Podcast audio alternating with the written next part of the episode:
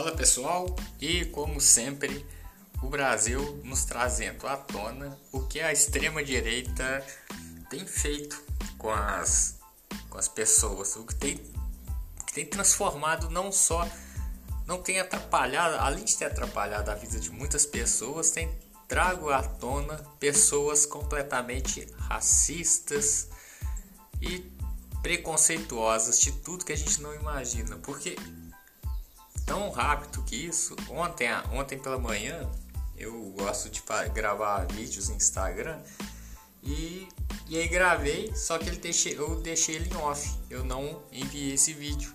Ele falava sobre as agências de regulação de emprego do Rio Grande do Sul, que depois daquele absurdo do trabalho análogo à escravidão de finículas no Rio Grande do Sul, as empresas vieram falando que empresas não, né? As, as entidades saíram falando que o Bolsa Família era o responsável pelo fato de, de estar nessa condição de trabalho, que não se estava encontrando mão de obra e as pessoas prefeririam receber Bolsa Família do que trabalhar.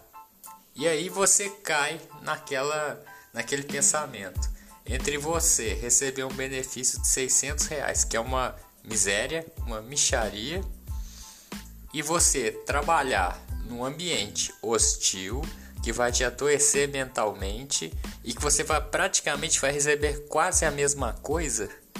Isso se você ainda não ficar devendo para o local. Qual é o pior? Se essas empresas pagariam, pagassem um salário decente, o que, que aconteceria? A mão de obra ia ter. Só que as condições de trabalho estão tão precarizadas a ponto de que o benefício surte mais efeito do que trabalhar em condições iguais a essa. E essa é a realidade, isso é que o empregador não vê. Se o salário fosse decente, as condições de trabalho fossem decentes, com toda certeza teria mão de obra. E aí, pouco depois que eu gravei o vídeo, me aparece um senhor vereador que eu nem sei por que está ocupando esse cargo, mas ultimamente na política tem aparecido tanto embrólio na política, tanto cidadão que, que nem merece ser chamado de cidadão, dizendo é, com, com preconceitos falando da, do pessoal que vem da Bahia, falando, se referindo a, a, ao, ao, pessoal de lá que eles só sabem ficar na praia batendo tambor, num, numa situação de preconceito assim imensa. Falando em trazer argentinos para trabalhar no Brasil, porque não sei se na cabeça deles os argentinos aceitam o trabalho escravo que eles querem ofertar na, no município deles. Essa é a triste realidade de muitos brasileiros que acham que trabalho escravo é comum. É comum você pagar uma micharia. É comum você tratar um empregado como lixo. E assim, esse tipo de gente não pode estar no poder. Eu, eu fiquei até me perguntando como que, como que se elege um vereador desse. Mas elegeram um presidente que era um lixo que fazia exatamente esse tipo de prática, falava todo esse tipo de besteira. Por isso ele sentiu a vontade de chegar lá, porque ele é representado por esse cidadão, que nem no Brasil tá, que fugiu, que é um covarde.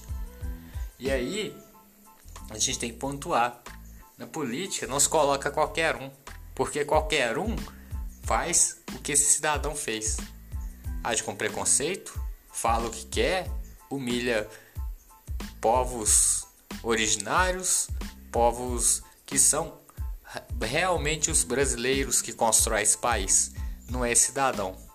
Que nem, nem sei o que ele está fazendo lá na política, porque sinceramente, esse tipo de gente jamais, jamais representa, representa a nossa gente e o nosso povo. E é isso, gente, é um pequeno desabafo, porque o que aconteceu naquelas vinícolas foi algo assim que a gente tem que tem que deixar. Eu não vou falar apagar, porque ele tem que ficar na memória. para mostrar, para não se repetir, porque o Brasil infelizmente tem repetido muito e muito do que estava escrito ali no passado.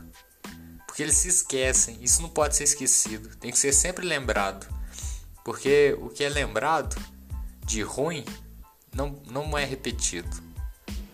E, e a gente não pode ser um país ignorante. O que, que é ignorante? É aquele que ignora e que não quer ver a realidade que está ali na sua cara e na sua frente. Então é isso, gente. Obrigado por me ouvir até aqui e até o próximo podcast.